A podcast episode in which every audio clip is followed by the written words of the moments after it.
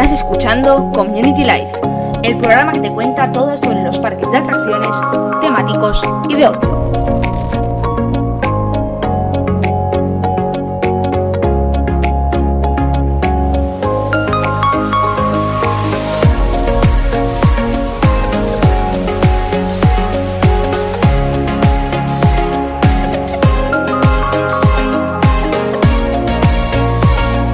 con Tiago Molina Fernández.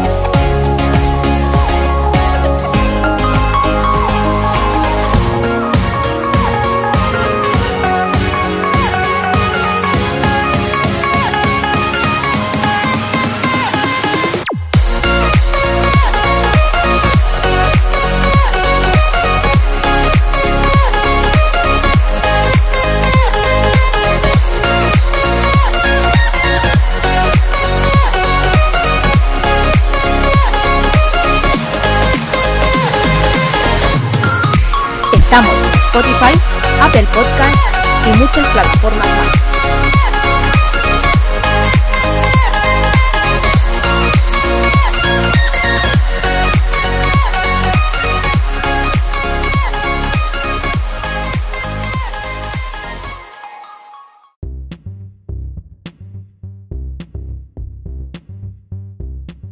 Hola a todos y bienvenidos una semana más aquí a Community Life. Esta vez, como ya sabéis, estamos aquí en, en YouTube, eh, aquí en esta, en esta plataforma, en- haciendo este modelo de podcast con las webcams activadas. La semana pasada no funcionó muy bien lo que es eh, virtualmente haciéndolo eh, en directo, así que esta semana os presentamos el mismo formato, pero ya antes grabado para que no tengáis que esperar ni tener que tener problemas, problemas técnicos como la semana pasada.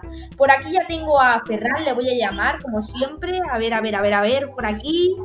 Eh, mira, ya te tengo aquí, Ferran, ya estás dentro. Hola, buenas a todos, ¿qué tal? Gracias por seguirnos como semana. Eh, seguimos aquí una, una, sema- una semana más en el podcast, seguimos aquí, en- como ya he dicho, en, en YouTube informando de lo que es la actualidad de los parques.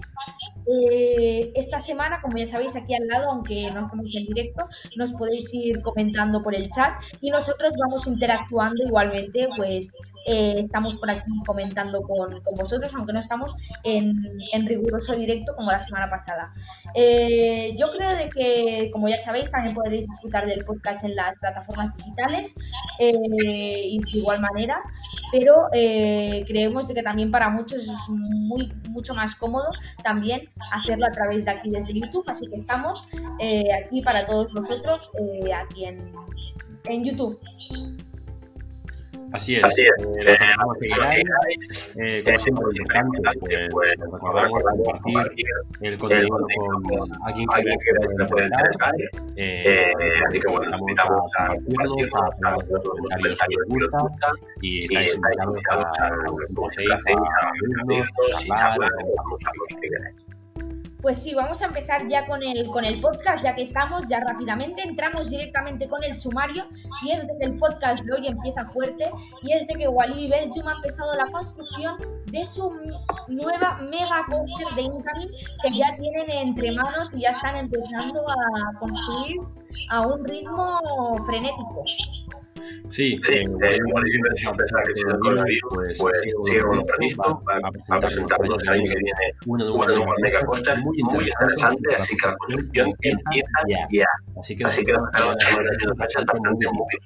Y es que la cosa termina aquí, porque la segunda parte vamos a, también eh, eh, a seguir la construcción de de de que en que principio se estrenará, el año viene o el siguiente. Hablamos de la de de de Studios Florida, donde también Intamin pues está pues está ya con las primeras curvas y ha colocado. Así es, Ferran, eh, ya están empezando a preparar esta coaster y de, de Intamin nos vamos hasta McRides, donde allí también se está preparando otra nueva atracción pese a la crisis del coronavirus.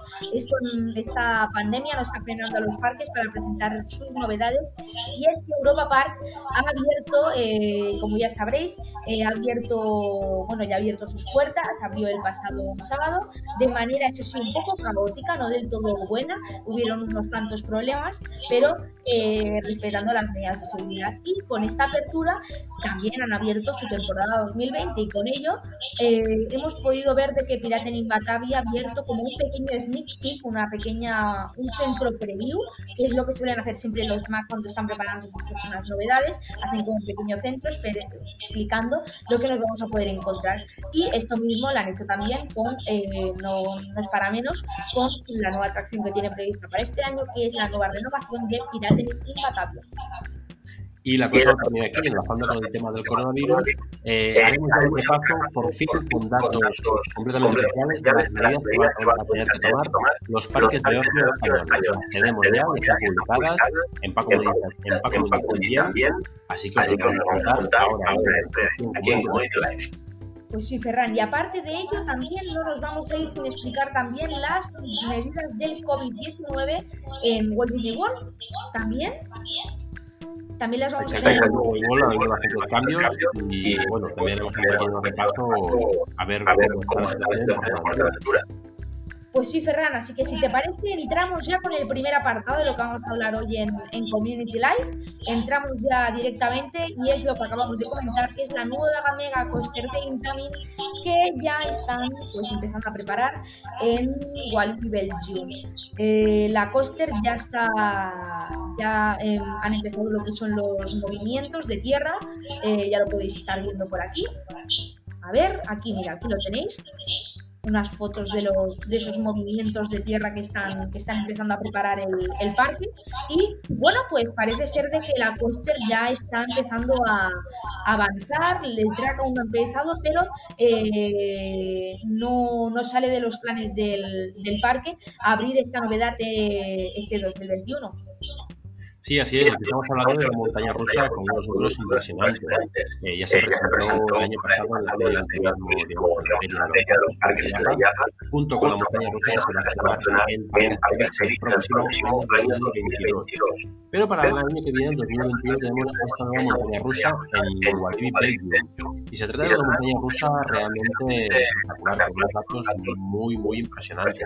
Eh, una máquina de 50 metros de altura, una longitud de 1200 metros, una máxima velocidad de 115 km por hora y una velocidad aproximada de 9 y medio.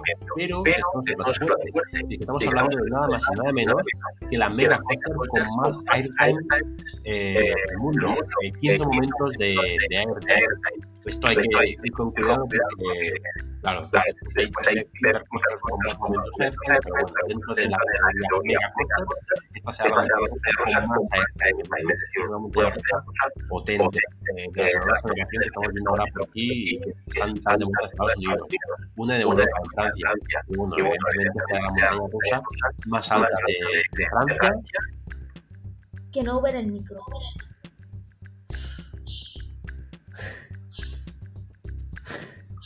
Pero hacen caster escoltan, ¿no? Sí, hacen caster, sí, pero sí, lo que es el directe no. Vale. ¿Qué fem? ¿Continuem? Um, pero después de después checar audio con caster aquí. Sí. Vale, pues vale, pues seguir, Vale, doncs continuem igual? Sí, sí, sí, sí. ¿Vale? Vale. Vale. Vale, va. Y bueno, a destacar que tiene pues un drop de 80 grados eh, y que, bueno, básicamente tiene un montón de elementos nuevos que ahora mismo no se ven mucho en las montañas rusas de acero de Itaú, por ejemplo, y que en cambio sí que vemos en montañas rusas de RBC. Así que vemos cómo eh, el camino, por así decirlo, se ha inspirado en los de para crear esta montaña rusa, mega que nos puede recordar quizás por las imágenes que están publicadas. a Expedition Sport, por ejemplo, sacando el primer drop, pero bueno, un montón de momentos airtime y con una velocidad a la altura bastante destacable. Así que yo creo que tendremos una de las mejores montañas rusas del mundo. Aquí al lado de Francia, en Belgium, pues sí, Ferran, están preparando ya esta, esta gran póster que se presenta para para dentro de nada, el año que viene. Y la verdad es que, como has dicho, tendrá unos datos bastante buenos eh, que harán de que la, este pequeño parque, que hacía mucho tiempo que llevaba sin destacar, siempre ha estado apostando por novedades así pequeñitas, familiares, usted pequeñitas, eh, rides, eh, novedades de no un alto calibre para el público joven. Si bien es verdad que hace unos cuatro años también apostaron por, fueron el primer parque en apostar por el primer modelo de Mac de la Power Splash con Pulsar hace, unos años, pero eh, siempre han estado como más encarados a lo que es un público familiar, de familias, eh, al contrario de que ha hecho Parque Hermano del mismo gestor, Walibi Holland, que siempre ha estado más enfocado a lo que es las emociones fuertes y buscar captar al, al público joven, además de que Walibi Holland pues también pues ha ido presentando, eh, tiene festivales musicales para jóvenes, y de hecho, es un parque, yo creo, que, es extremadamente juvenil. Absolutamente eh, y todo ello pues creo que hará de que este parque pues haga un cambio para la gente, para la gente de la zona, ver de otra manera que eh, también eh, pues es que allí la zona está muy complicada en cuanto a parques para, para destacar porque a un radio de 50 kilómetros también tienen Bovejanland que este último año también han presentado Fury esta coaster de que bueno tiene la característica de que los completamente interactiva en todos los sentidos con el visitante y poder decidir si eh, hacer el recorrido backwards o eh, el recorrido normal y corriente hacia, hacia adelante. Sí, de hecho, la muy buena de alto nivel y para un público juvenil. Eh, yo creo que ahora mismo muchas partes de la zona norte de Alemania, Holanda, están destacando por esta frontera para gente joven. Sí que siempre familiar en general, pero también el público joven es parte del público familiar. Así que bueno, creo que, ahora estamos teniendo competencia entre parques de hacer montañas muy intensas, por ejemplo, y ahora es una rusa que representará cuarto de, y de, ya se está empezando a construir de, de así que es una zona que poco a poco parece que se está revitalizando y un parque como también no estaba en el calendario ya de los grandes parques grandes rusas puede que con esta montaña rusa nueva entre a formar parte de este panorama mundial y que bueno, pues puede ser el sitio realmente para este parque, para que más por detrás del parque de o. Pues sí, Ferran, mira, si nos centramos un poco en ver las imágenes eh, eh, a, escala, a escala grande, estamos viendo de que los movimientos ya van bastante avanzados, lo que es la zona de la tienda ya nada, estamos viendo también los primeros footers de la coaster que se están preparando, además de ver ya eh, un poco lo que será la estación, va cogiendo un poco de color lo que es la forma y además de que lo más importante es de que están pudiendo construir la coaster en plena en plena situación con la que con la, con la que estamos y es de que están trabajando en una, en una obra eh, respetando completamente todas las medidas de seguridad y con mascarillas y por lo que vimos en las imágenes eh, pinta que la obra bastante calurosa, ¿eh? Sí, sí, sí, bueno, eh, al final la seguridad fue primero, bueno, las obras realmente se han visto muy afectadas, ¿no? Los las obras han seguido con normalidad, de hecho, hasta en que no hablaremos del caso de la de también, también las obras de han seguido con otras ciudades para el año o el siguiente, con lo cual se que ver que ya está muchísimo Así que no pueden afectar, tienen que aportar ahora al máximo para las novedades que adelante la recuperación sea más rápida pues sí, tenemos, yo personalmente tengo muchas ganas de verla en, lo que es en acción esta póster, porque es una intaminada, pero una intaminada de las buenas, ¿eh? o sea, hacen una, una combinación entre, entre elementos de diversas compañías y ya estamos viendo un poco cómo este parque va Parece ser como que cada año, no sé cómo lo ves tú, Ferran, pero cada año le toca, siendo desde una misma empresa, cada año le toca a un parque, de, a un parque Walibi, recibir lo que es una mayor. Eh, lo hemos visto el año pasado con un Tain, este año también presentan nueva coaster en lo que es eh, Ron Alps, presentan así una, una pequeñita. Pero bueno, se van como repartiendo las coasters entre estos pequeños parques que antes, eh, bueno, cabe decir de que antes eran madre, madre Six Flags, o sea, Six Flags era el propietario y querían hacer como un Six Flags Europe. Y un ejemplo de ello también puede ser de que la no falta una, una, en cualquier parque Six Flags no falta una coaster con el nombre de Goliath. Goliath en, en Walibi Belgium podemos ver esa misma, una, misma coaster exactamente con el mismo nombre y con la misma imagen y cartel.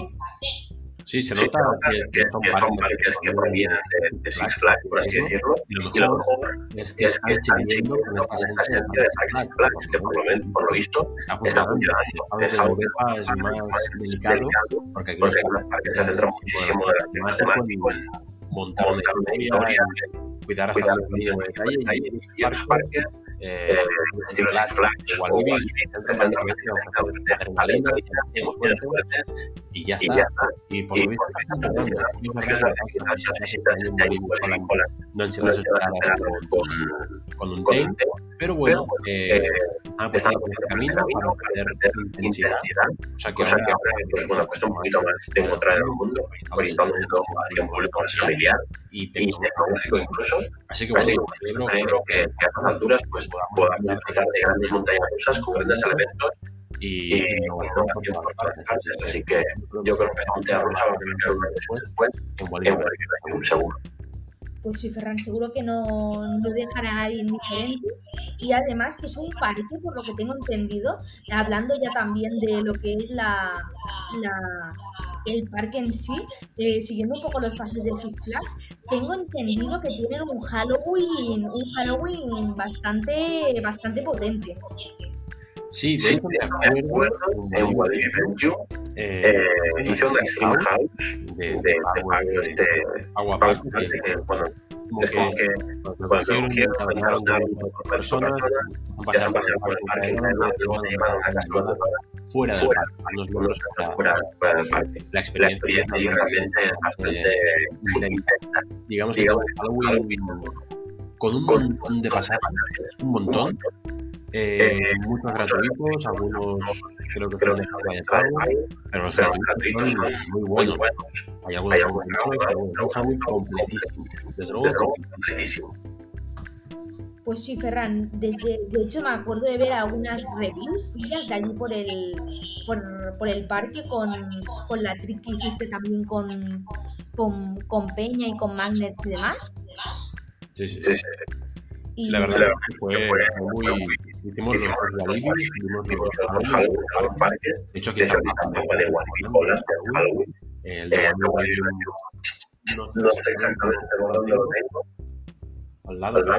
Sí, sí. Estamos aquí estamos en de hecho. Y, bueno, sí, el Halloween de es muchísimo, muy, superior al de. Pero igualmente también es lo que, lo que y tal. Pero bueno, sin, familiar igualmente atrevido, que yo creo que se echa de menos hoy en día mucho parque. Y, no sé, Realmente yo creo que, que esta cuestión es muy acertada también para desencajar un poco de, ser el parque más, más o más, bueno, más vacío o más simple.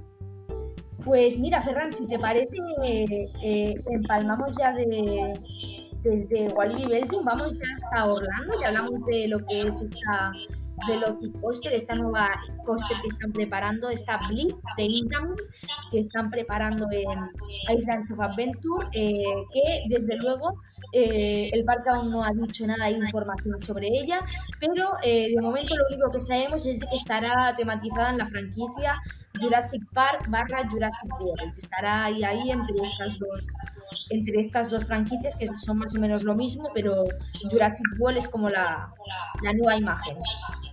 Sí, será Jurassic World. bueno, al final la renovación que hace falta para el dicho de renovarse a morir, en este caso, eh, aprovechando las películas que están saliendo de Jurassic World, pues tendremos una nueva montaña rusa inspirada en Jurassic World, en este nuevo parque. Eh, la de la no la sabemos, podemos incluir pues, o así, se puede incluir mucho. Y ya estamos viendo las por las que nos muestran tramos de una gran velocidad, con zonas bastante intensas incluso, eh, unas vías aparatosas, negras, potentes, con soporte. Eh, realmente, bueno, mola un montón esta estructura tan impresionante, con ya soportes a una altura bastante importante, yo calculo de unos 20-30 metros de altura de momento, lo cual hace pensar que tendremos una montaña rusa alta, con velocidades altas, inversiones también, ya podemos empezar a ver tramos de vía boca abajo, con lo cual nos quiere decir que veremos algo muy distinto a lo que es la montaña rusa de Hagrid, que está a pocos metros de esta y que también es nueva y que también es de Intamin y el mismo modelo. Eh, bueno, yo creo que veremos una coaster completamente distinta de lo que hay en Hagrid, mucho más atrevida para el público más juvenil, eh, con elementos impresionantes y yo creo que, bueno, tras la marcha de Dueling Dragons, eh, que tanto se criticó y que tanto daño ha hecho a, muchos fans de esta montaña rusa y, de los parques, yo creo que es un buen sustituto, yo creo que va a, bueno, a curar un poco este mal sabor de boca que dejó la retirada tan dramática de Dueling Dragons, que la demolieron para hacer Hagrid. Así que bueno, yo creo que está genial que, Universal Studios, pese a haber puesto una montaña rusa hace nada, ya se pongan manos a la obra y hagan otra, eh, desmarcándose de Disneyland, que está más encasillado en simuladores y grandes áreas con tematización. Aquí es una manera también de volver al, origen, ¿no? A la montaña rusa, a la intensidad y a las sensaciones directamente sin pantallas de por medio. Que seguramente tendremos pantallas, pre-shows y de todo, no lo dudo. Pero está bien que pongamos de base una buena montaña rusa, que esto también se echa mucho de menos en según qué parques enfocados a los estudios o a las películas. Pues sí, Ferran, yo creo de que será una, una coaster bastante, bastante potente por lo que se ven las, en las imágenes, sobre todo pensando en que tiene pinta de, ya estamos viendo una, una simulación hecha por el eh, youtuber de, de, la zona, bueno, de, de Estados Unidos, enfocado al, al, mundo de los parques estadounidenses, Amusement Insider, que ha publicado una, una simulación en, en YouTube y estamos viendo ya un tipo de, de coaster bastante formalizada, bastante eh, potente y que no creo que deje a nadie indiferente porque la coaster eh, es que os podéis encontrar la simulación en YouTube y la verdad es de que eh, a mí me ha dejado sinceramente flipado y sobre todo teniendo en cuenta de que no es un espacio también, ya sabéis de que Universal eh, es maestro en encajonar coasters en lugares imposibles y el espacio tampoco es tan grande como se para poner una coaster así. Y estos últimos días, ahora que estamos, que el parque está volviendo a abrir, estamos viendo como eh, un montón de vías construyendo la coaster súper rápido. Quizás es más el hecho de no haber podido seguir el proceso de construcción de la coaster. Y ahora mismo estamos viendo todo de sopetón, como la coaster está empezando a, están apareciendo a, aparecer vías de donde, de donde no habían vías. Y la verdad es que parece hasta, parece hasta una coaster dueling de tantas vías que hay, que no te puedes llegar a creer de que eso realmente sea una sola coaster.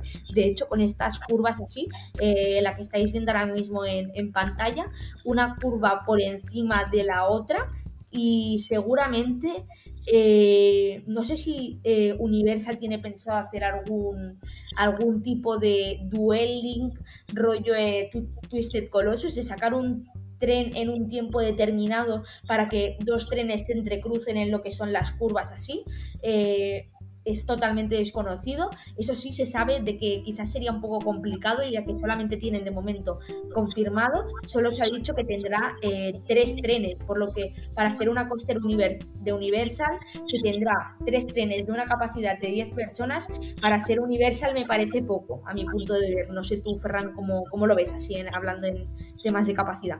Bueno, realmente aquí lo importante es ver la longitud que tiene eh, el recorrido y la duración que puede tener. Eh, no es una montaña rusa quizás tan larga como puede ser la de Hagrid, aunque también es bastante larga y tiene unos, eh, creo que son dos o tres lanzamientos, así que bueno, habrá que estar pendientes. Yo creo que, está por confirmar todavía la capacidad. No estoy seguro que solamente vaya a tener tres trenes.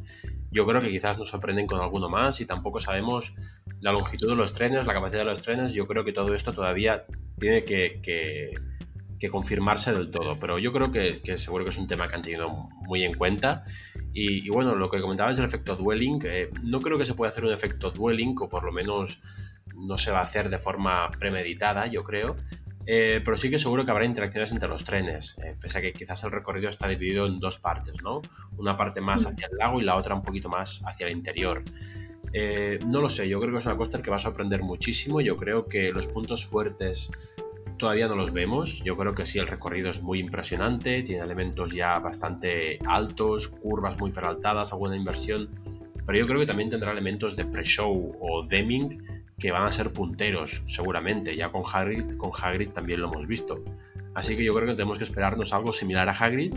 El nivel sabemos cuál es, pero tematizado en, pues eso, en, los dinosaurios, en Jurassic World. Y bueno, quién sabe, quizás con alguna novedad a nivel tecnológico que en Hagrid todavía no hemos visto habrá que verlo. Eh, pero yo creo que ya muy pronto podremos tener el recorrido prácticamente terminado porque están yendo a una velocidad brutal y que muy pronto también veremos los trenes y que yo creo que nos van a sorprender. Por lo menos esto he visto por las redes, que los trenes van a ser bastante impresionantes. Últimamente lo hemos visto ya con Intamin. Los trenes de Taron, por ejemplo, son impresionantes, tienen todos un diseño muy, muy, muy cuidado Así que estoy seguro que también tendremos unos trenes impresionantes para esta gran coaster que va a caer en Florida. Pues sí, Ferran, yo creo que va a ser muy, va a ser brutal todo el, despliegue que van a hacer para, para, esta, para esta coaster, un despliegue de, medios eh, brutal que yo estoy viendo de que la coaster eh, la, están, la están construyendo, como ya, ya acabamos de decir, la están construyendo rapidísimo.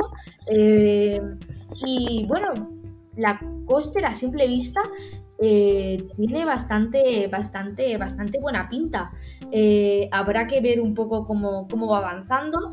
Eh, las vías en un principio se están transportando todavía lo que es el parque, ya que han aprovechado, ya que tienen unos terrenos vacíos a unos 10 kilómetros en, Epic Universe. Todas las vías han sido depositadas allí, ya que las obras de Epic Universe no están previstas a que empiecen por ahora no está previsto que empiecen todavía, por lo que eh, han empezado eh, con buen pie, eh, han, han, preparado ya lo que es esta, esta coaster, ya están empezando a evolucionar y yo me espero que a partir de 2021 yo creo que ya le podría, ya podríamos, ya podríamos verla abierta. También se tiene que decir de que quizás ahora el ritmo de construcción sea más lento al que hemos visto hasta ahora, ya que se podría decir que el cierre del parque yo creo que le ha venido bastante bien a la construcción y se ha aprovechado que el parque ha estado cerrado unos meses para avanzar en temas en los que no se podía avanzar porque el parque eh, en teoría tenía que estar lleno de, visitantes. Por lo que creo de que además ahora al volver a reabrir se van a dejar de lado algunas obras y se van a dejar eh, las obras que requerían que el parque estuviese cerrado, pues yo creo de que ahora mismo se van a dejar a un lado. Así es, eh, yo creo que la, situación les ha ido como anillo en el dedo. Eh, es un parque que para pasar material tenían que cruzar directamente un vial, eh, paraban un momento, digamos, el flujo de gente y, pasaban piezas de, lo que fuera. Y ahora, claro, con el parque cerrado, pues esto ya parado, es todo mucho más rápido. Y no obstante, yo creo que esta coaster pese a que vemos que pronto se va a terminar, yo creo que no la veremos abierta hasta 2022. Eh, yo creo que, bueno, la temática, los elementos de tematización, árboles, lo que tenga que poner, es lo que cuesta muchísimo más de hacer, es lo que le dedican mucho más tiempo. Al final, hacer la coaster siempre se tarda lo mismo, 3, 4 meses en construirla del todo, lo que es el recorrido. Así que bueno, con Harry ya lo, con ya lo vimos también. La montaña rosa estuvo terminada durante mucho tiempo y estuvieron dedicándole un montón de meses a lo que es tematización, adecuar el terreno con árboles o las colas o lo que sea. Así que yo creo que tenemos que tener paciencia y me extrañaría que el año que viene pudiésemos ya disfrutar de esa atracción. Yo creo que tenemos que esperarnos a 2022. Eh, supongo que a principios de año más o menos es cuando ya, ya la van a abrir. Pero Ferran, ten en cuenta que los trabajos temáticos, yo creo de que lo que son las instalaciones de Universal Creative ya vienen como directamente prefabricados de lo que son las oficinas, más o menos. Sí, sí, seguro que está todo ya diseñadísimo, pero yo creo que el nivel de, tematización que, tiene todo es extraordinario y, no, yo creo que Prisa precisamente un parque como Universal no tiene. Si tiene que pasarse dos años construyendo, se los pasa tranquilamente. Eh, yo creo que quizás van a ser pícaros y van a hacerlo coincidir con el estreno de la película siguiente de, de Jurassic World, que desconozco si está programada o no, pero yo creo que va a haber alguna próxima película seguro, porque está funcionando en taquilla, y que bueno, seguramente van a hacerlo coincidir más o menos con el estreno de, esta saga de películas. No sé. Pues eh, sí. Ferran, la próxima película de Jurassic World está prevista para estrenarse el 10 de junio de 2021. 10 de junio de 2021. Así es. Pues, pues podría ser, ¿eh?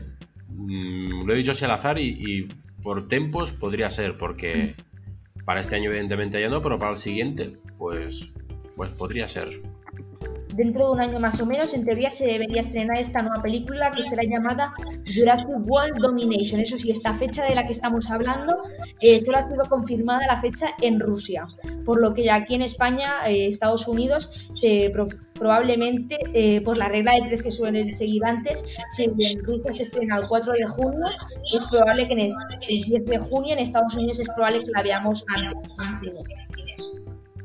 Sí, así es siendo optimistas, yo creo que el año que viene tenemos ya la costa derecha. Habrá que ver cómo va, hasta qué punto le dedican tiempo a la tematización o no, si es un punto fuerte o quizás es la coaster ya en sí lo fuerte de esta nueva atracción. Así que bueno, veremos a ver cómo evoluciona todo esto.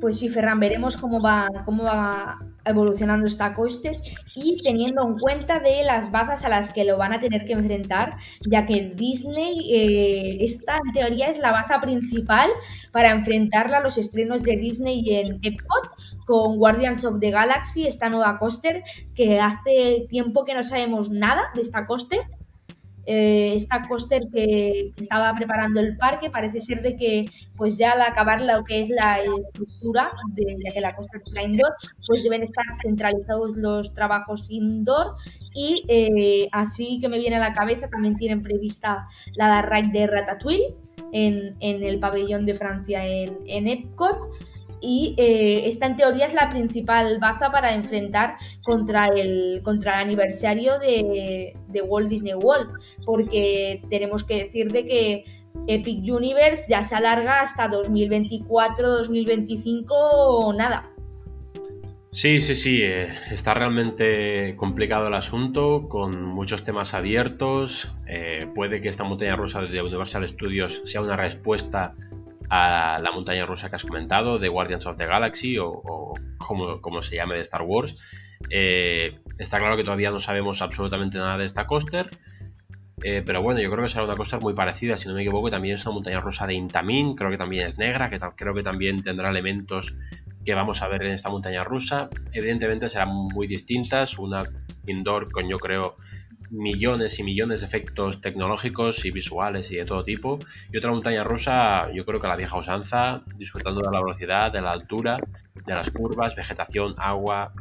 Eh, bueno, veremos a ver eh, la lucha entre realidad, ficción, Universal, Disney, a ver cuál gana y a ver cuál, es, cuál de las dos películas convencen mejor al público.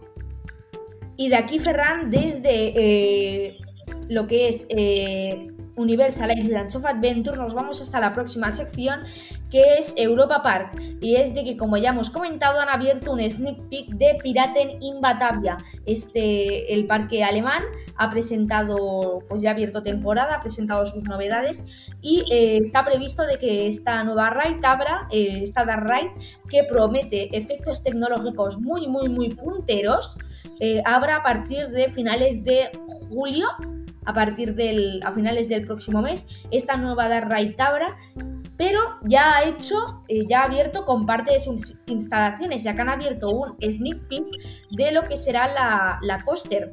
Eh, ay, la coaster, la Dark Ride. Eh, eh, ya estamos sabiendo algunos detalles de lo que es la, de lo que es la raid, empezando porque también han tenido el detalle de que los sobrevivientes, eh, una 12 de las figuras que sobrevivieron a ese incendio, estarán ubicadas dentro de la atracción con un homenaje diciendo como que son como los con dentro de un bote salvavidas, serán ubicados allí dentro del, parque y se les tendrá el detalle de eh, considerarlos y tener en cuenta el pasado histórico de la, de la atracción.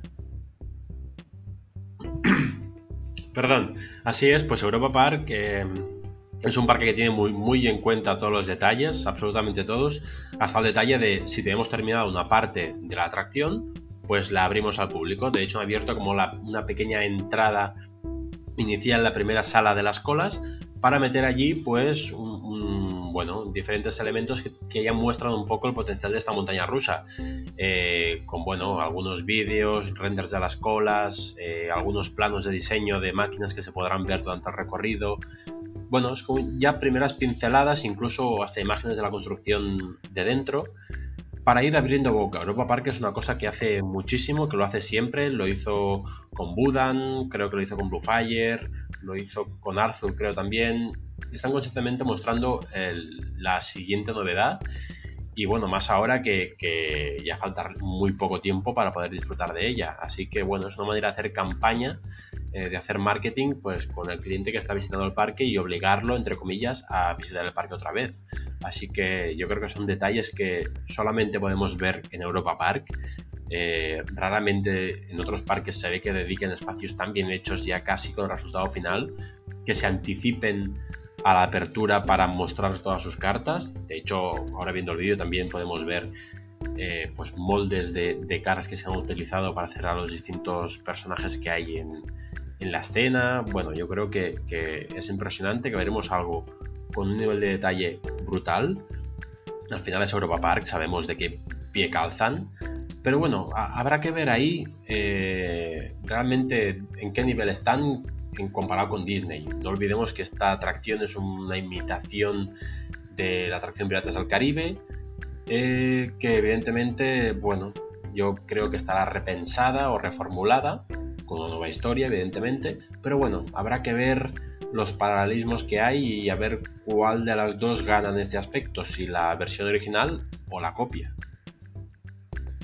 Pues sí, Ferran, tenemos que, tendremos que ver y estar atentos a cómo, a cómo va a cómo se va evolucionando todo esto, porque esta, esta atracción yo lo que veo es que promete bastante y que no dejará indiferente a nadie.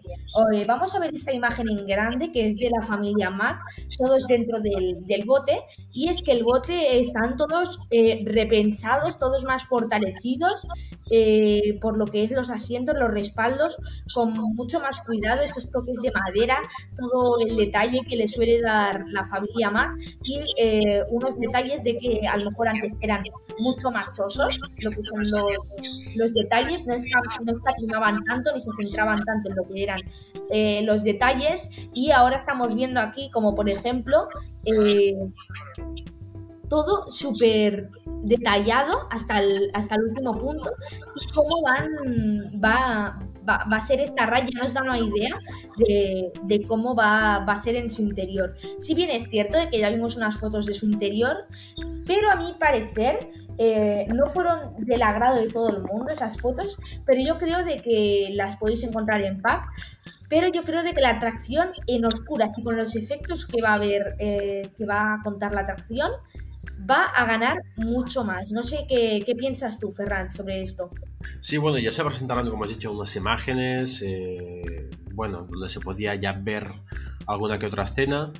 Eh, yo creo que aquí lo importante será ofrecer algo al cliente que el cliente no vea anticuado. Eh, yo creo que el hacer unos maniquís con movimientos simples ya no funciona, el poner efectos de humo simples con explosiones simuladas ya no funciona, yo creo que el público ya quiere algo más, quiere un nivel tecnológico que se acerque mucho a la realidad, que sorprenda, no sorprende igual una atracción hecha en los años 60 que una atracción hecha en el año 2020, así que yo creo que tiene que ser una atracción donde las, nuevas, las tecnologías y los efectos o movimientos de los animatronics están a la altura de este siglo y de los años siguientes Así que yo creo que será, yo creo que el, punto clave para determinar si esta, digamos, renovada visión de Pirata en Batavia es acertada o no lo es. Eh, yo en parte sí que tengo confianza de, que podamos ver una versión mucho más actual, con efectos mucho más impresionantes, pero por otro lado me da miedo que hayan querido conservar este aspecto vintage de la atracción, que tampoco creo que esté mal. Simplemente creo que puede ofrecer otros puntos de vista, ¿no? También tener una, atracción con un encanto, eh, nueva, pero con este rollo antiguo que, bueno, es una atracción al final muy típica, muy clásica, muy conocido en todo el mundo por, por ser precisamente así, con animatronics y escenas muy bien montadas, sin nada extraordinario. Claro, mucha gente quizás esperará algo similar a lo que vemos en Disney, creo que es en, en China, eh, en Shanghai, exacto, donde hay una atracción a nivel tecnológico brutal, que es estar dentro de una película de Piratas del Caribe. Yo creo que no veremos esto, evidentemente. Eh, ni hay películas de Piratas en Batavia, ni, ni existen ni nada. Así que bueno, no esperemos lo de Shanghai. Yo creo que tenemos que esperar un punto medio entre lo que era Pirate en Batavia antes y una versión mucho más renovada, con una historia nueva y con al final efectos y animatronics y escenas nuevos y con un detalle mucho más cuidado. Pero yo no esperaría nada excepcional, por así decirlo, que nos sorprenda extremadamente. Pues más o menos es que no la atracción yo creo que les va a costar mucho eh, conseguir un nivel eh, como ese que, se ha comentado de Shanghai. Es una atracción eh, que dentro del presupuesto es como la gran mayor de Shanghai. no sé si el presupuesto que entra dentro de Europa Park cuenta tanto como el que es Shanghai, que es, un, pues una inversión muy, muy, muy grande y es una, una, una de las mejores carriles del mundo por lo que yo creo de que habría que mantener eh, las expectativas de primeras bajas y si luego hay sorpresas, ya nos sorprenderemos.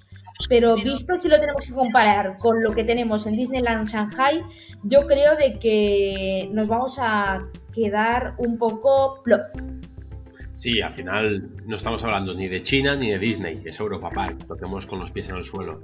Así que bueno, yo creo que evidentemente querrán recuperar esa atracción sin cambiarla demasiado. Al final es una atracción que, eh, digamos, se han visto obligados a rehacerla porque hubo un, accidente muy bestia.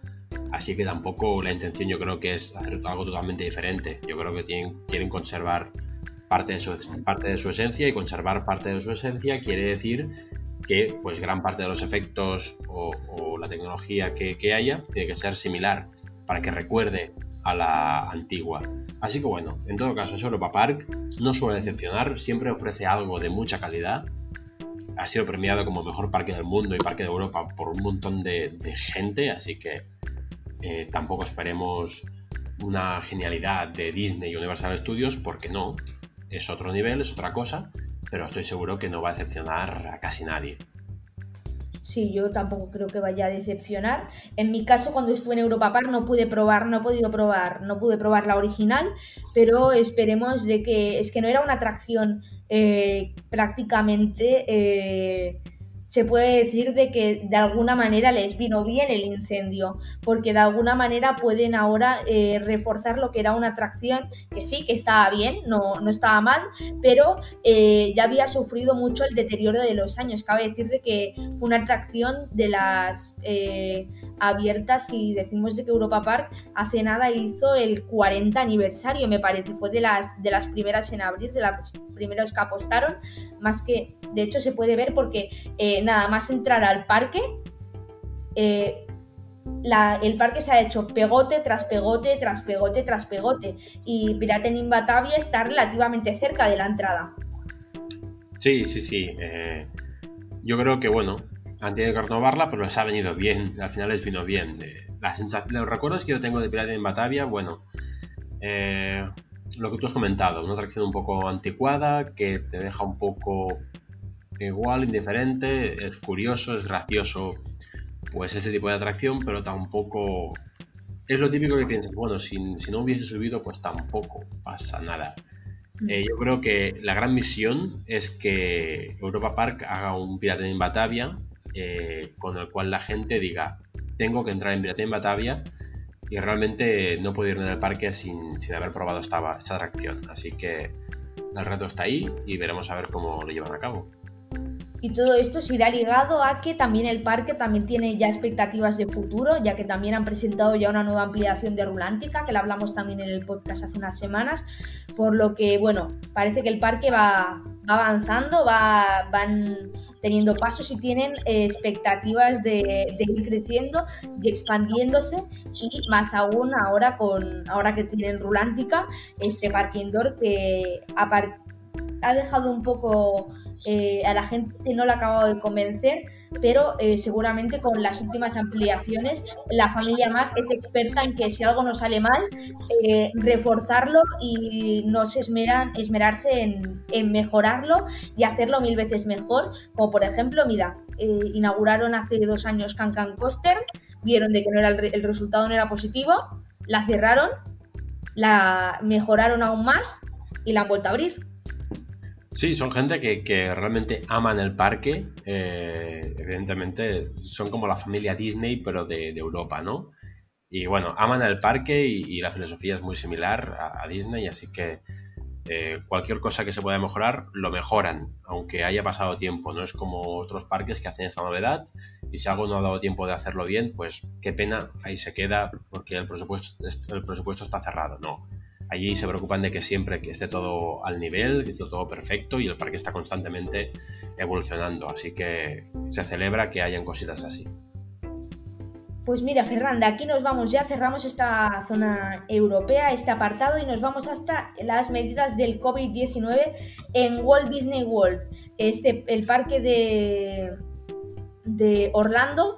Eh, ha presentado ya sus novedades para esta nueva temporada y eh, han empezado hablando ya de una reapertura próxima y es de que a partir del 11 de julio, ya lo comentamos la semana pasada, eh, se abrirán lo que es Magic Kingdom y Animal Kingdom, creo, creo escuchar, y a partir del 15 Hollywood Studios y Epcot. No estoy muy segura ahora mismo de los datos, pero si queréis en Pack tenéis toda la información y lo podéis, lo podéis consultar, lo podéis consultar todo.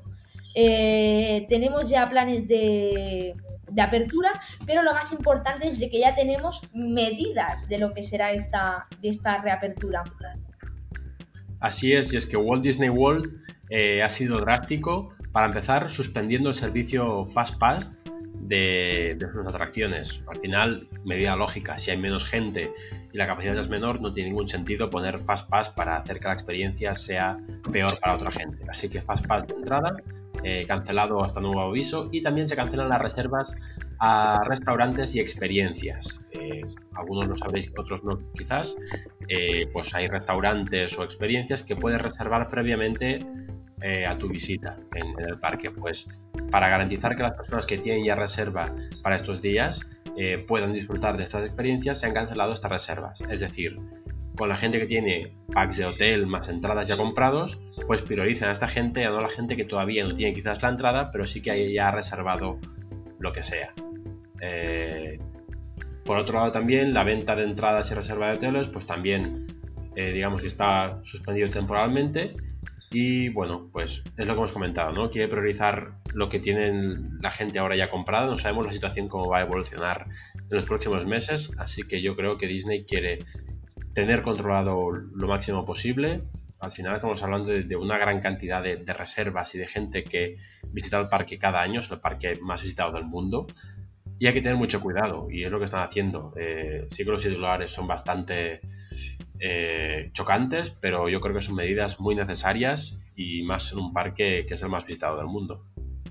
Pues sí, Ferran, medidas muy, muy, muy necesarias y que se tienen que aplicar. De hecho, también estamos, como siempre, el sentido del humor no falla en la gente y estamos, hemos visto una, pequeña bromita que ha hecho un usuario en Twitter eh, que no ha sido del, realmente no ha sido de la, del agrado de todo el mundo pero ha generado mucha repercusión y es de que mucha gente ha dicho de que de que tenía toda la razón, otra gente se ha cabreado un poco por la, por la comparación y es de que un usuario en Twitter ha comentado que eh, ha, hecho el siguiente comentario, ya en el tweet ha puesto, eh, restaurantes reducidos, no planes de comida, menos interacción de personajes, no fuegos artificiales, capacidad reducidas en atracciones, horarios reducidos, no poder ver una sonrisa en la cara de los cast members. Y sigue y y anuncia, bienvenidos a la experiencia Disneyland París, visitantes de Walt Disney World.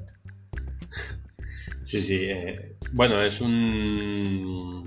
Al final puede ser una caricatura, una crítica, una broma, pero bueno, al final hay que ver, digamos, dónde está la verdad de las bromas, ¿no? La parte seria de las bromas. Bueno, yo, yo no comentaría nada, yo por lo menos las visitas, las experiencias que he tenido en Disneyland París siempre han sido muy buenas siempre, sin excepción, creo recordar. Así que... Sí, de mi parte también.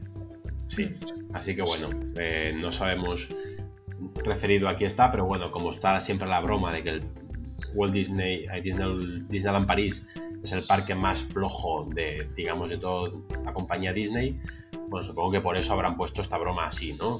Así metidita, pero bueno, yo creo que es una broma, no hay que tampoco alarmarse ni nada hay que tener un poco de sentido del humor y más en estas épocas que corren, así que yo no le daría más importancia a la que tiene.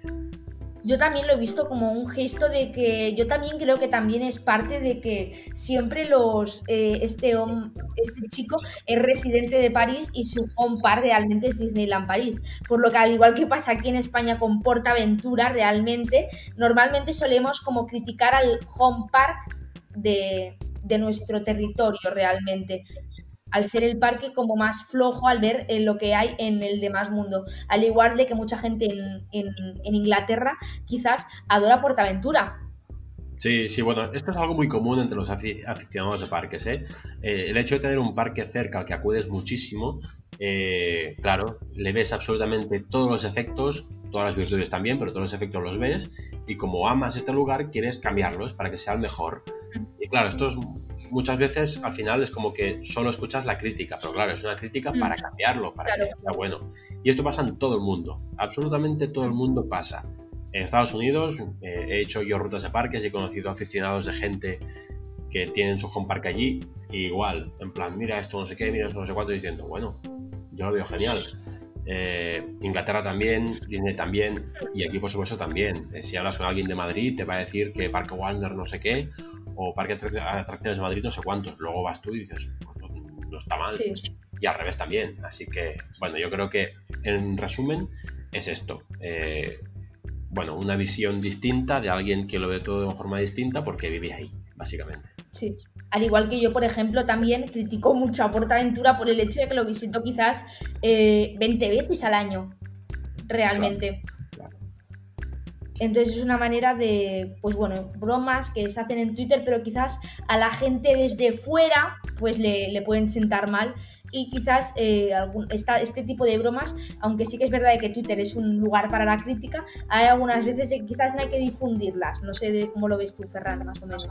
Bueno, yo, soy muy partidario de que se puede hacer broma de todo, así que, bueno, al final la responsabilidad es de uno mismo, de cómo te tomes esta broma y, cómo lo gestionas, ¿no? Al final, bueno, yo creo en una libertad absoluta, así que, bueno, con respeto siempre, pero bueno, ahí está.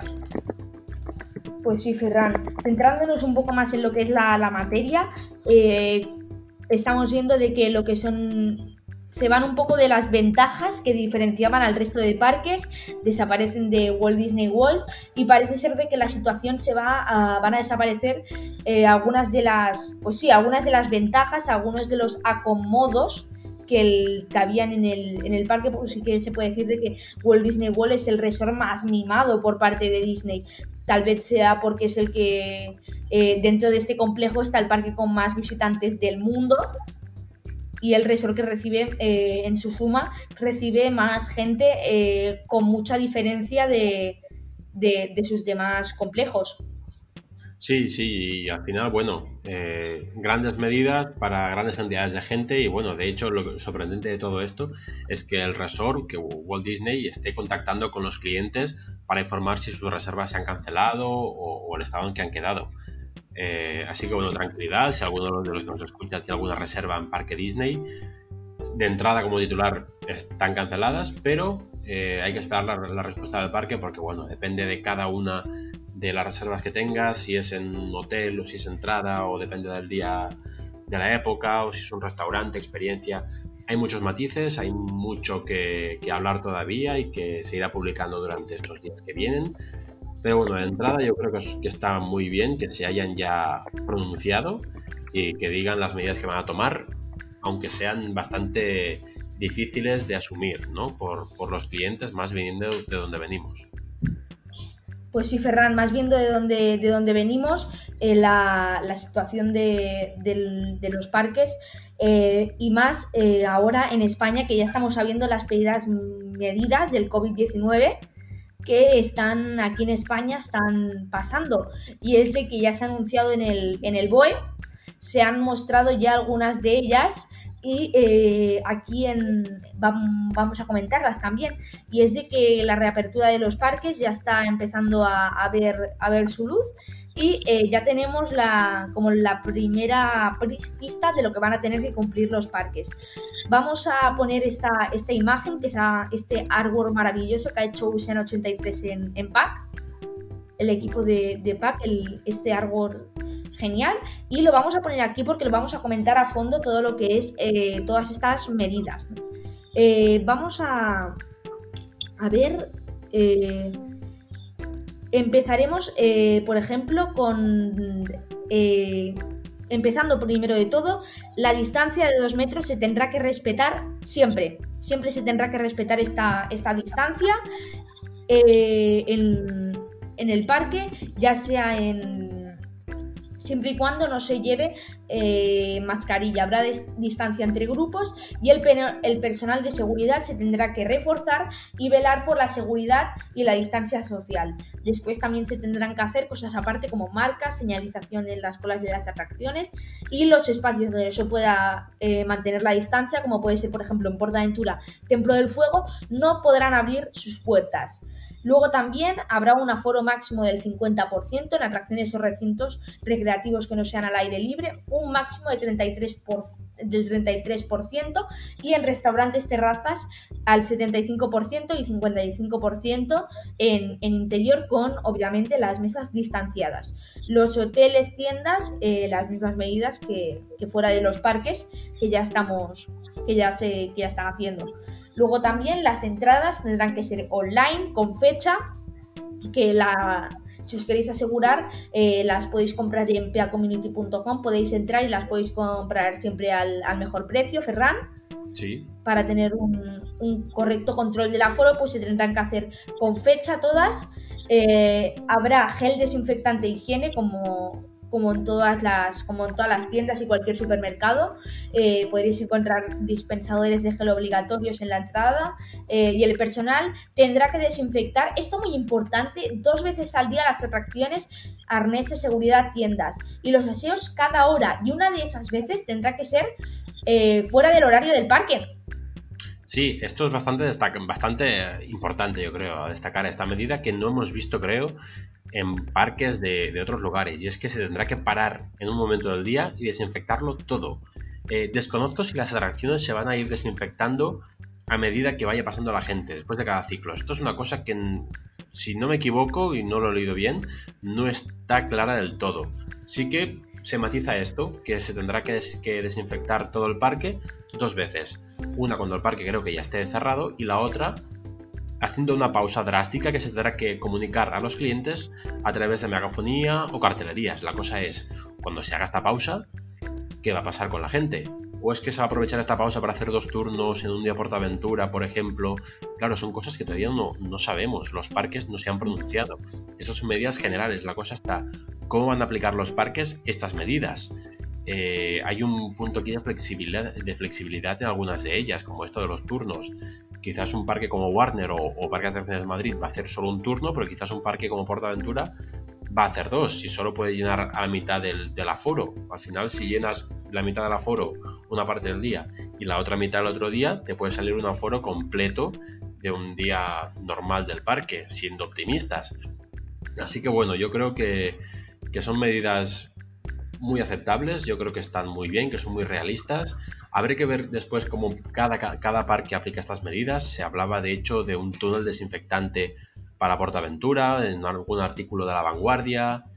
Eh, realmente no sabemos muchas cosas, creo que los parques van a optar en gran parte para digamos, contratar a empresas externas que se encarguen de estas tareas, eh, porque yo creo que no hay personal suficiente para, hacer todo esto. Lo mejor será contratar a personal cualificado, eh, especialista en la limpieza, con que proporcione los productos necesarios. Así que bueno, eh, yo creo que será muy curioso, especialmente en los primeros días, ver cómo se pone en marcha toda la estructura de un parque temático o de atracciones o de ocio o de animales o de lo que sea, con esas medidas tan drásticas y, tan exigentes en gran parte. Y a destacar sobre todo, mascarilla. Mascarilla siempre obligatoria, igual que siempre es obligatoria la mascarilla por la calle. A no ser que, pero en general la mayoría de los casos es obligatoria. Así que yo creo que se tiene que, resumir en civismo y más civismo. Eh, las medidas son las que son, los parques tienen que cumplirlas y la gente, por supuesto, también. Sí, Ferran, siguiendo un poco las medidas que tendrán que cumplir los, parques, mira, las últimas dos que nos quedan aquí del, artículo que se ha publicado, que se ha publicado en PAC, eh, tenemos que eh, lo que serán las, la mascarilla será obligatoria eh, absolutamente eh, en espacios cubiertos y al aire libre donde la distancia no se pueda garantizar y eh, será recomendable llevarla siempre, incluso las atracciones donde, donde, sea, donde sea posible y donde te relaciones con un grupo que no es tu familia. Sí, sí, es, es importante. De hecho, en tema grupos, eh, a destacar que el, número, que el número de personas máximo por grupo son de 20 personas. Eh, es decir, hay que mantener los 2 metros de distancia entre personas, pero si vais un grupo de 20 personas no tenéis que estar distanciadas a 2 metros. El grupo puede ir junto, simplemente que estos grupos de 20 personas o grupos de familias tienen que ir separados entre ellos. O esto por lo menos es lo que yo he interpretado del BOE no sé si realmente tiene que haber una distancia real de dos metros entre cada persona.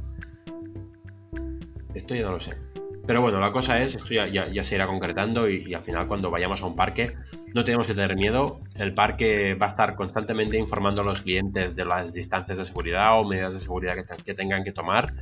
Así que yo desde aquí animo a todo el mundo a que eh, a la mínima que se atrevan o puedan visiten un parque porque con todas estas medidas se garantiza, yo creo, pero de sobras, la seguridad de todo el mundo. Eh, así que yo creo que no tenemos por qué preocuparnos y yo creo que será interesante incluso visitar un parque temático de atracciones o lo que sea con estas nuevas medidas. Así que es un cambio radical en todo lo que conocemos hasta ahora. Sí, Ferran, será un cambio muy, muy, muy radical y que eh, marcará mucho lo que es la, diferencia entre lo, que, entre lo que se tendrá que, respetar, porque sobre todo no hay que dejar de lado de que todo el mundo tendrá que tener un comportamiento responsable, eh, que será eh, la parte fundamental de todo. Si la gente no se comporta bien, quizás eh, al mes de, abril el parque cierra sus puertas a calicanto, porque eh, si la gente no se lava las manos, no sigue las normas de la cartelería, eh, le da igual lo que le diga el personal, no cumple la distancia, mm, el parque puede tener una sanción y quizás se pueden volver a replantear y decir que el parque no pueda reabrir hasta que haya aquí una vacuna. Sí, sí, va, a ser complejo el asunto. También lo complicado es que no sabemos exactamente hasta cuándo van a estar estas medidas impuestas, si son para unos meses, si para siempre. Bueno, son cosas que no sabemos, que hay mucha incertidumbre, pero bueno, de momento sabemos esto distanciamiento social, eh, limpieza de manos eh, a saco, mascarilla y lo de la distancia lo he mirado y en teoría si son dos metros entre cada persona, evidentemente, eh, independientemente de que vayan en grupo o no. Entonces, claro, será curioso ver ahora una cola de gente distanciada casi sin poder comunicarse. Eh, cuando hacemos una quedada a veces estamos todos allí apegotados con los móviles comentando cosas o mirando mapas o lo que sea. ahora será otra cosa. Así que no sé si tendremos que inventar juegos interactivos entre nosotros o cualquier cosa para superar este tiempo de espera que veremos a ver cómo será y veremos a ver también la gestión que hacen de flujos de gente en las atracciones, los parques. Eh, sí que habrá menos gente en el parque, pero también habrá mucha menos capacidad en las montañas rusas, así que el tiempo de espera más o menos será el mismo. Bueno, será curioso ver cómo los parques se adaptan cada uno de ellos a todas estas normas publicadas en el BOE. Pues sí, Ferran, y para ir terminando ya, eh, vamos a dar un último repaso para ver eh, las novedades de un poco la última novedad de Portaventura, que la queríamos comentar así eh, como último apéndice, y es de que Portaventura ha presentado lo que es como el póster de la nueva temporada del parque, que será, aquí lo podéis ver, con el lema de Biulu. Este será como el, nuevo, el nuevo lema del parque, que bueno, será el, característico, el que tendrá el, nombre. Eh, la nueva temporada será llamada Biulu. Eh, o sea, Biulu, como, un, como el lema de cada temporada, pues esta semana será eh, Biulu, eh, vívelo en castellano, en inglés no sé cómo lo querrán decir, en, en francés vivez en inglés vive lo que puede ser. Mm, a ver, para. O live it, No sé. Sí. I'm live mm. Más o menos así, sí. sí. Eh, será esta, esta nueva temporada, este póster, en el que queríamos destacar por encima de todo lo que son estas referencias a lo que es a los, a los orígenes del parque. Y es de que vemos aquí como eh, se ha tenido en cuenta algunos elementos del primer póster de los, de los orígenes. Empezando, por ejemplo, por aquí el dragón por encima de la vía de Dragon Khan, teniendo el, el dragón este de súper característico de, los primeros pósters y dando referencia a que Dragon Khan es, una del, es el emblema principal del parque y una atracción que llevaba mucho sin aparecer en los, en los pósters, e imágenes promocionales, que es Tutuki Splash, que reaparece de una vez por todas como símbolo principal y como dándole un punto destacado. Sí, eh, es un poco vuelta al pasado. Es, como que incluso en Pack, creo que es la imagen que estáis viendo, la comparativa de las dos imágenes, eh, del pasado y el presente. Y bueno, es, es, un poco ofrecer o mostrar la esencia del parque con estas atracciones tan icónicas, Lucky Splash, Dragon Khan, junto con las nuevas atracciones que se han, ido incorporando al resort poco a poco, con Ferryland, con Shambhala, eh, Anchor o Sésamo Aventura. Incluso si nos fijamos, eh, no aparece. Eh, lo que aparece ahora es, un personaje de Barrio Sésamo, con lo cual también nos da a entender que hay un cambio de chip aquí.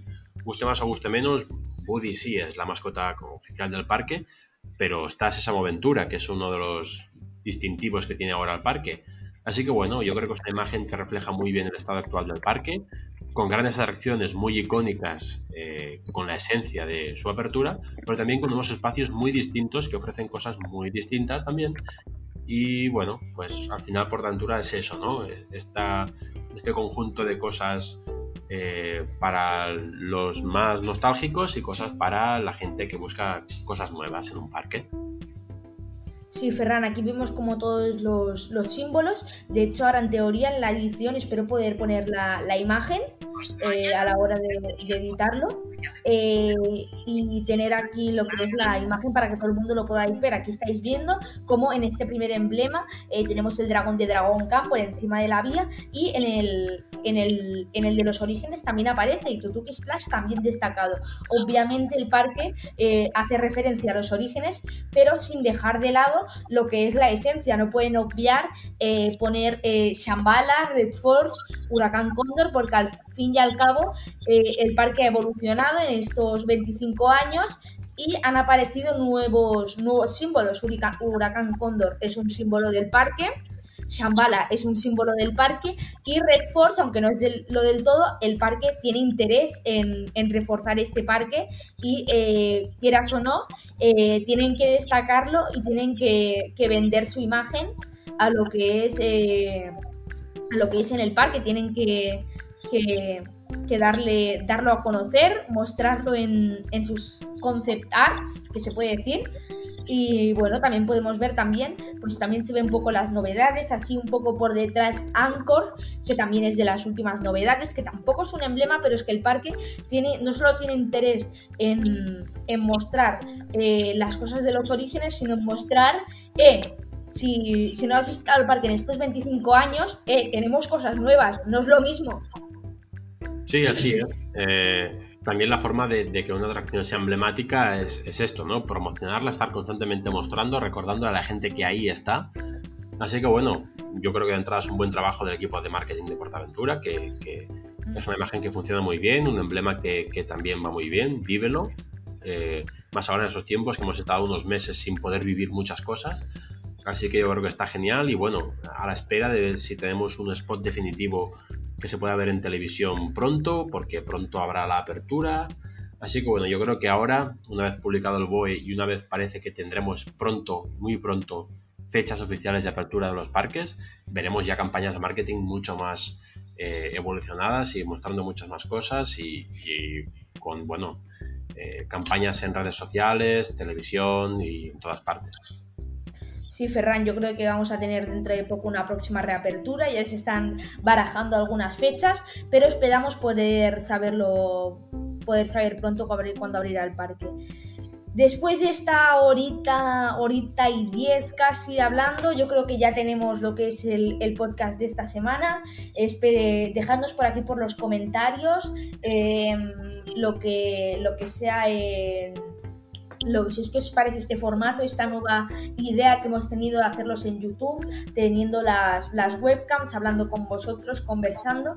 Y eh, también os podéis seguir, que también estamos, eh, últimamente no estamos muy activos, pero también vamos publicando algunas cosillas eh, en Instagram, que aquí tendréis la cuenta, a ver, aquí en teoría, no, aquí, aquí, en este lado de aquí, a ver, espera, a, Aquí tenéis la, cuenta de, Instagram, aquí, eh, arroba community life pod, eh, debajo de Ferran, justo en teoría tendría que estar, luego lo pondré en lo que es la, edición, eh, seguidnos en Instagram y